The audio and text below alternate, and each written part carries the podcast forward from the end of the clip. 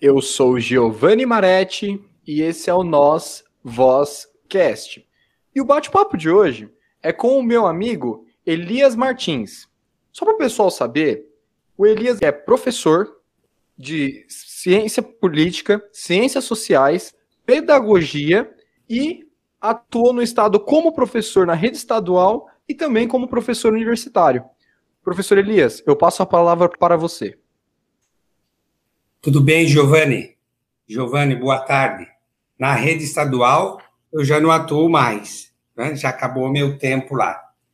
Mas é um prazer estar falando com você e principalmente com a sua preocupação, tão jovem, tão lúcido, tratando de temas tão importantes para a sociedade brasileira, inclusive dando voz e criando espaço aos jovens da sua idade. E eu estou aqui para responder o que você quer indagar para mim, e com certeza deve ser a discussão sobre a renda temporária solidária, uma discussão de distribuição de renda de vítimas por óbitos da Covid, que obviamente não são elas que serão atendidas, mas as suas respectivas famílias. Professor, desde já, né, agradeço mais uma vez a sua presença aqui no Nós Vozcast. E eu gostaria que você comentasse, né, um pouco da sua trajetória e depois entrasse, né, no, em um dos motivos que trouxe você aqui, que é essa renda solidária, para que você apresente melhor esse projeto. Mas antes gostaria que você falasse um pouquinho sobre você. Giovanni, eu sempre tive uma atuação como professor, professor da rede da Universidade Bras Cubas, tive uma atividade muito intensa em, em análise política e também em pesquisa, eu sou coordenador de um instituto de pesquisa chamado IPEMP. O Instituto IPEMP, ele existe há 20 anos, é um instituto que, que trabalha com pesquisa qualitativa, quantitativa, em todas as áreas, do mercado à opinião pública e a pesquisa de opinião pública para a política para atender esse segmento. E a minha grande preocupação, eu sempre tive um olhar como professor, professor de história, professor de sociologia, e sempre tive um olhar muito forte para o campo das ciências humanas. Então, diante disso, diante do fato e diante dessa crise que é profunda aí da, da Covid, surgiu uma alternativa para melhorar a renda de algumas pessoas cujas famílias enfrentaram o óbito na família, de irmão, de tio, de pai, enfim, do companheiro. E esses companheiros eram os companheiros que completavam e que complementavam a renda na família. Bacana, professor. Desde já, né? Esse é um projeto muito interessante que você está propondo para além né, desse auxílio emergencial que foi aprovado pelo governo federal, como seria esse projeto de fato, esse, essa, esse auxílio solidário das prefeituras? Giovanni, esse, é, é, esse projeto não é um auxílio. Esse projeto é uma renda complementar temporária solidária. O que, que ele tem diferente do auxílio? O auxílio foi feito de maneira aleatória. Foi feita uma distribuição de recurso onde Todos recebiam quem tinha direito e quem não tinha direito, não existia filtro. Ou seja, não se pesquisava quem ia receber. Para te, te, dar um exemplo, nesse aquele primeiro recurso de 600 do governo federal, que não queria dar 600, só que a oposição e também parte da, dos deputados da Câmara e do Senado, de uma certa forma, colocaram o presidente na parede para não ser 200, ser 600. E acontece que ele não usou os critérios que são critérios importantes de cruzamento de dados. Dados de dado dos cartórios que eram importantes de certidão de óbito na família, dados do IBGE, dados do IPEA, dados da Fundação Getúlio Vargas, para na realidade entender o que estava acontecendo naquele momento. O que, que é isso? Quer dizer, isso quer dizer que teve famílias que três, quatro pessoas, que inclusive já não estava trabalhando porque não é que elas perderam o emprego, eles, eles, eles eram jovens e iam iniciar o mercado de trabalho e tinham acima de 18, 20 anos, é, recebeu três, quatro da mesma família. Então, a distribuição da renda, nesse momento, foi extremamente injusta. Perfeito. E se a gente também para para pensar que os aposentados, muitas vezes, são verdadeiros heróis em nossa sociedade, né? Porque muitas vezes o jovem, ele acaba ficando desempregado, o porto seguro dele passa a ser o aposentado. Vamos supor, o pai desse jovem fica desempregado, muitas vezes o quem atende essa família é a avó, o avô que é aposentado. Então, assim, nessa, nessa calamidade pública que nós estamos vivendo da área da saúde, em relação à vida humana, muitos aposentados, muitas pessoas que eram figuras principais, essenciais de núcleo familiar, acabaram se perdendo, né? Isso mesmo, Giovanni. Boa observação, porque cuidar dos idosos, é, na realidade, devia ser uma política de Estado, entendeu? O Estado estar cuidando. É que antes da pandemia se tinha, na realidade, uma perspectiva uh, de melhora com a longevidade, com a integração do, das pessoas mais velhas, acima de 60, que estavam muito bem, muito bem integrada e em termos de participação na vida social, mas da econômica não. Então, o que aconteceu? O que você indagou? Muitos das pessoas que morreram e morreram no início da pandemia, eles eram de, de famílias de classe C e D. E essa família tinha uma composição de renda muito baixa.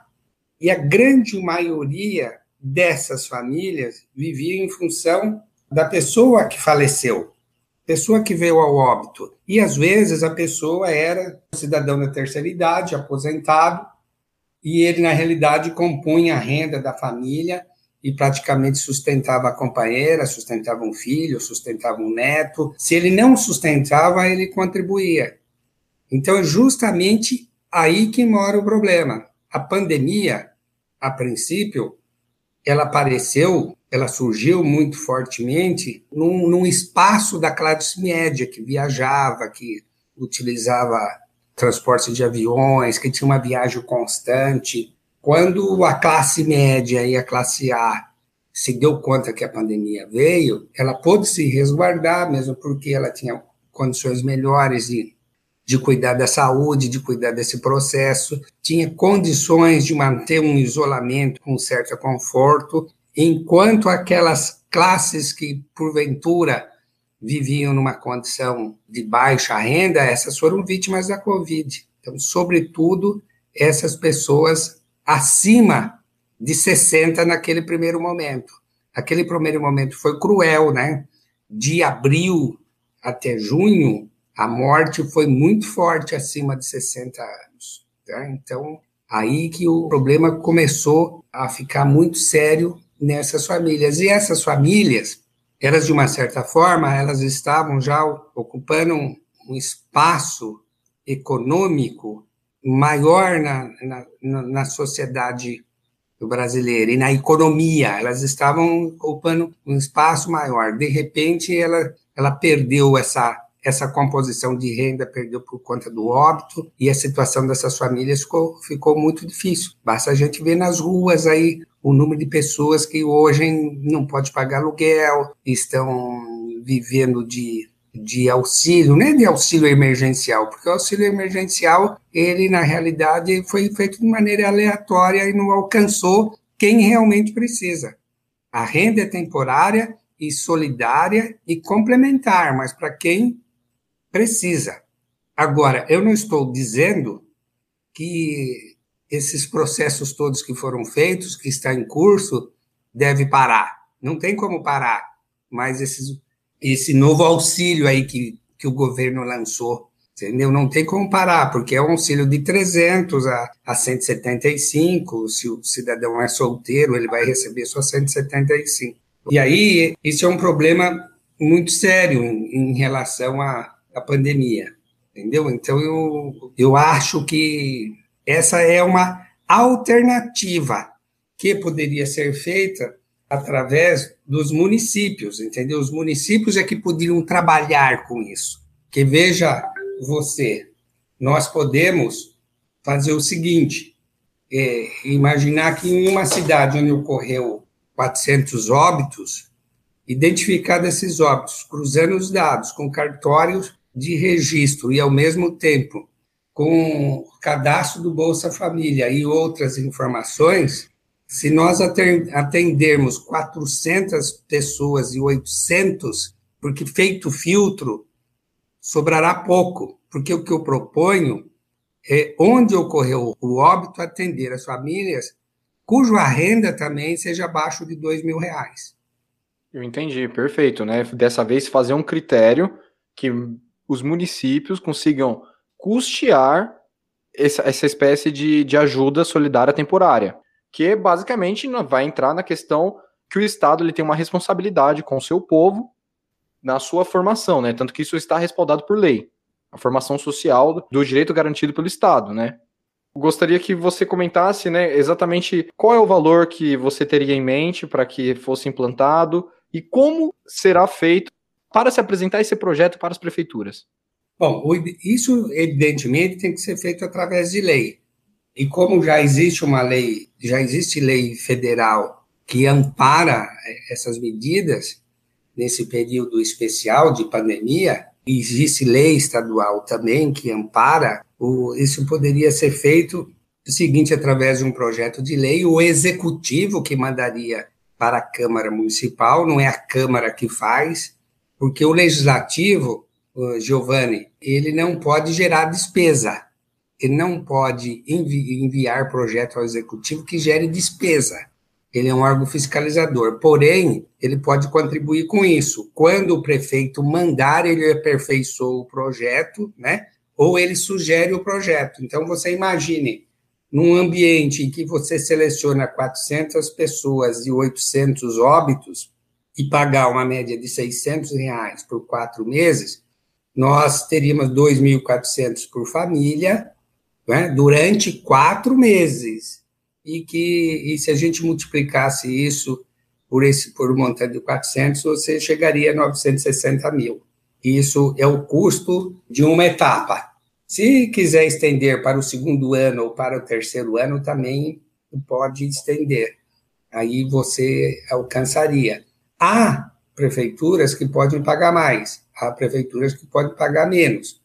Há prefeituras que podem através da sua Secretaria de Promoção Social, estabeleceu uma relação de controle disso e estudar a possibilidade dos recursos de emenda parlamentar, através de, de uma orientação jurídica, se podia ser canalizado para isso. É, nesse momento excepcional, no lugar da administração cuidar só, só da infraestrutura, do asfalto, da luz e da segurança, ela tem que pensar que o problema do país pós-pandemia é o desemprego, é a pobreza, é a fome, entendeu? E, e a saúde mental, entendeu? Então, eu acho que seria um caminho interessante. Se tivesse, se existir uma brecha para que essas emendas sejam feitas, se não não é que eu estou dizendo que tem que abandonar a infraestrutura, a infraestrutura fica com a prefeitura e essa parte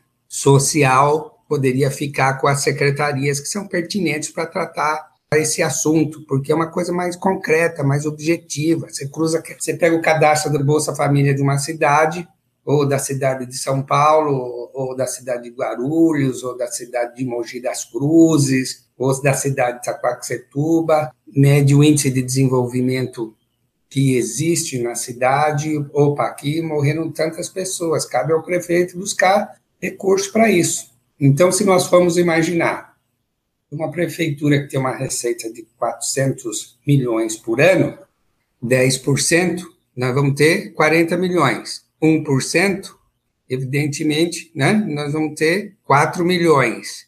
E o que significaria isso é quase nada, né? É quase zero zero um quarto de 1% para atender, entendeu?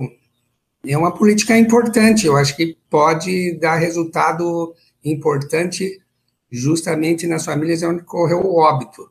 Às vezes a, a, a companheira já tem um marido falecido, mas faleceu o, o filho, ou a, ou a mãe faleceu, entendeu? Tem um, tem um alcance mais profundo, né? E menos dis, distribuir de maneira aleatória, né? Esse recurso. Aí a distribuição de renda ela não fica plena, ela só alcança parte das pessoas, inclusive não possuem necessidade tão premente como as famílias onde ocorrer o óbito, né? É porque existe uma necessidade real e vai naquilo que você falou, né? Muitas vezes a gente tem a visão de que a prefeitura ela é só resolve coisas regionais, de asfaltamento, limpar uma praça. Assim, nós estamos em um momento de calamidade pública, de praticamente estourou uma guerra da Síria aqui no Brasil. Em é. 10 anos, a guerra da Síria matou 500 mil. Aqui no Brasil, nós, num, em um ano e meio, chegamos em 400 mil óbitos, né, por conta da Covid-19. Então, a situação é assim, ela tem que ser para ontem, né? Alguma coisa, alguma coisa deve ser feito, e ainda mais nesses critérios, né? É realmente para quem precisa, para quem teve perda familiar, que muitas vezes o núcleo familiar aquele indivíduo que mantinha a casa, que às vezes é uma, uma mãe que tem filho pequeno e ela está desestabilizada emocionalmente, tem uma série de, de questões que, para uma prefeitura, para o Estado, não significa nada, né? Verdade, Giovanni. Ô, Giovanni, o governo errou errou feio, né? Não se preocupou com a questão da Covid, o governo não se organizou para comprar vacina, o governo foi sempre negacionista, o governo procurou um outro caminho, um caminho completamente equivocado, antidemocrático, desrespeitoso em relação à, à população. Continuam morrendo a média de duas mil pessoas por, por dia. É, se nós fizermos uma, uma, conta aí, média, se a média for por 2 mil pessoas, 366 dias, só nesse ano morrerão 720 mil pessoas. Entendeu? A não ser que tenha, assim, uma, uma providência excepcional em relação à vinda das vacinas para o Brasil e o apressamento da aplicação dessas vacinas, mas da segunda dose. Então, o governo continua brincando com uma questão que é uma questão uma questão muito séria, né? Ah, a gente na disputa eleitoral ele sai, mas o problema da disputa eleitoral ele sai, mas a desgraça vai estar tá feita, entendeu? E essas pessoas vão chegar num momento, no momento da vida que toda a família vai estar tá, não só estar tá enfrentando um problema emocional, econômico, social, de desemprego, é? Porque é fácil dizer, ah, toca a vida. A vida de todo mundo. Ah, todo mundo vai morrer um dia. Quem morre não sente nada, mas morrer de Covid é uma coisa cruel. Você morre sem, sem poder se respirar, né? Você, na realidade, morre afogado no, no seco.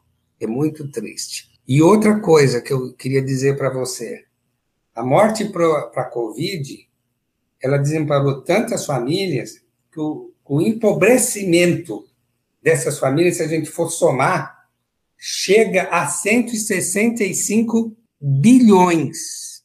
Olha só aqui, 165 bilhões. Olha a falta de, de responsabilidade deste governo em não ter comprado a vacina. A morte de todo esse, esse número de brasileiros que hoje está batendo em 460 mil, gerou uma pobreza que, se você somar, chega exatamente a 165 bilhões. Entendeu? Então, a conta tem que ser feita de maneira diferente. Estado é Estado. O Estado não é feito só para atender o setor privado, né, para estimular setores que necessitam de crescer e gerar emprego, porque por mais que você faça investimento agora, não vai gerar emprego, porque a indústria está funcionando parcialmente, o comércio funcionando parcialmente, abre, fecha, abre, fecha, fecha, abre. E com isso, o que, que acontece? Os problemas vão, vão se acumulando de maneira, de maneira real e muito forte, né? E, e, tem mais uma outra coisa também, né? Muitas vezes quando a gente, quando eu ouço falar mal do Bolsa Família, fala mal do auxílio emergencial, é, ou que está sustentando vagabundo, ou que está sustentando pessoas que não querem trabalhar, Vamos lá, vamos pegar o fundamento do Bolsa Família, do auxílio emergencial. É o Estado, basicamente, dando dinheiro na mão de uma pessoa vulnerável, na mão de um coitado, e esse dinheiro, ele vai retornar, ele é um dinheiro que vai circular na economia. Então, assim, essa conversa de que é o, eu basicamente estou tirando dinheiro do Estado para um sujeito que é improdutivo e esse dinheiro vai ser improdutivo, isso não é verdade, né?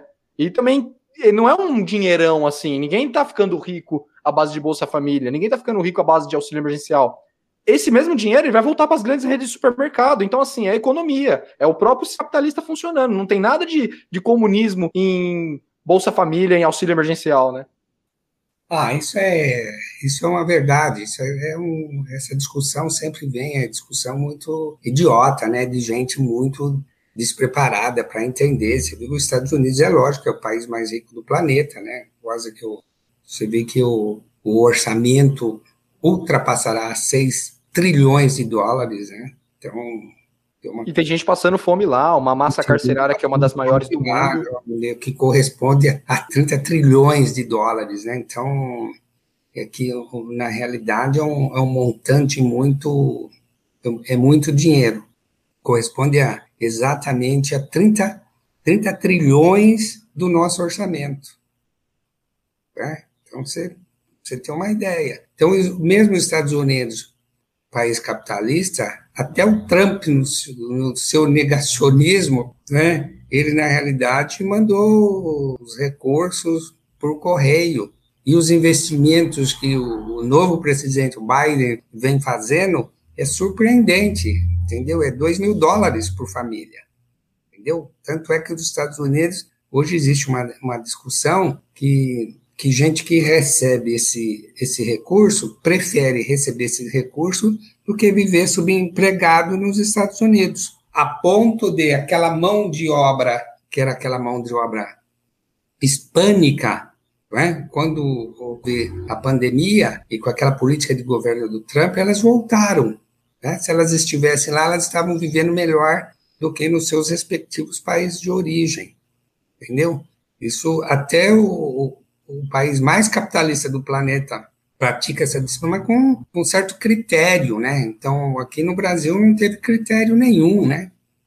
Tem um critério nenhum, ou seja, criou-se a uniformidade da pobreza, vamos dar dinheiro a isso, entendeu? Ah, já que eles querem dinheiro e eles estão me criticando porque eu não contenho a pandemia, porque eu não compro vacina, porque eu não crio oportunidades, porque eu sou isso, sou aquilo, então vamos distribuir dinheiro para ver se a gente melhora a nossa imagem, completamente sem nenhum planejamento, sem, nem, sem nenhum sentido, né? sem nenhum sentido de política de Estado, sem nenhum sentido. Perfeito. É realmente isso que você falou, sem nenhum sentido de política de Estado. É. O, Estado foi feito para assegurar as relações, né? Ele, ele vem para dar respaldo. E, professor, tem mais alguma coisa que você gostaria de falar? Mais algum comentário? Um, algum elogio, alguma crítica? Enfim, crítica você já fez muitas, mas alguma coisa que você gostaria de falar para finalizar? Giovanni, eu só queria dizer o seguinte, que os últimos dados que foram feitos pelo IBGE, pela Fundação Getúlio Vargas, nós estamos com 27 milhões de brasileiros abaixo da linha da pobreza. E cerca de 11 milhões de brasileiros passando fome. E com 14 milhões de brasileiros desempregados, entendeu? Então, são, infelizmente, são, são dados são dados muito tristes, muito melancólicos, muito pessimistas, e e aí eu vejo que o caminho é a gente encontrar alternativas por conta das necessidades das pessoas, porque nós estamos falando de, uma, de um país que é a décima economia do planeta, o Brasil. Então, essas ajudas, elas são importantes.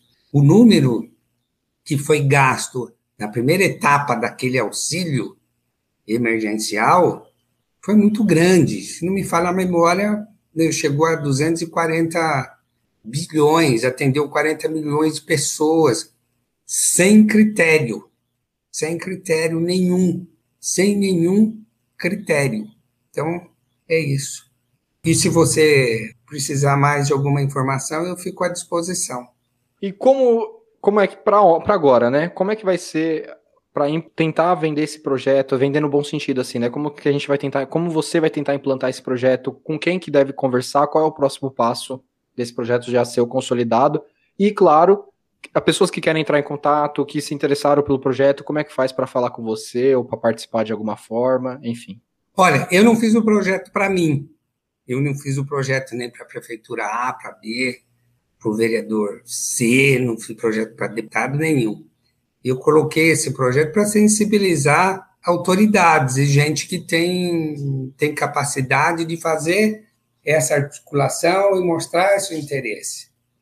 Pode ser até que tenha gente que também tenha tido essa ideia e se conteve, não se manifestou. Não se manifestou ou não, ou não teve oportunidade de encontrar nenhum canal para isso, né?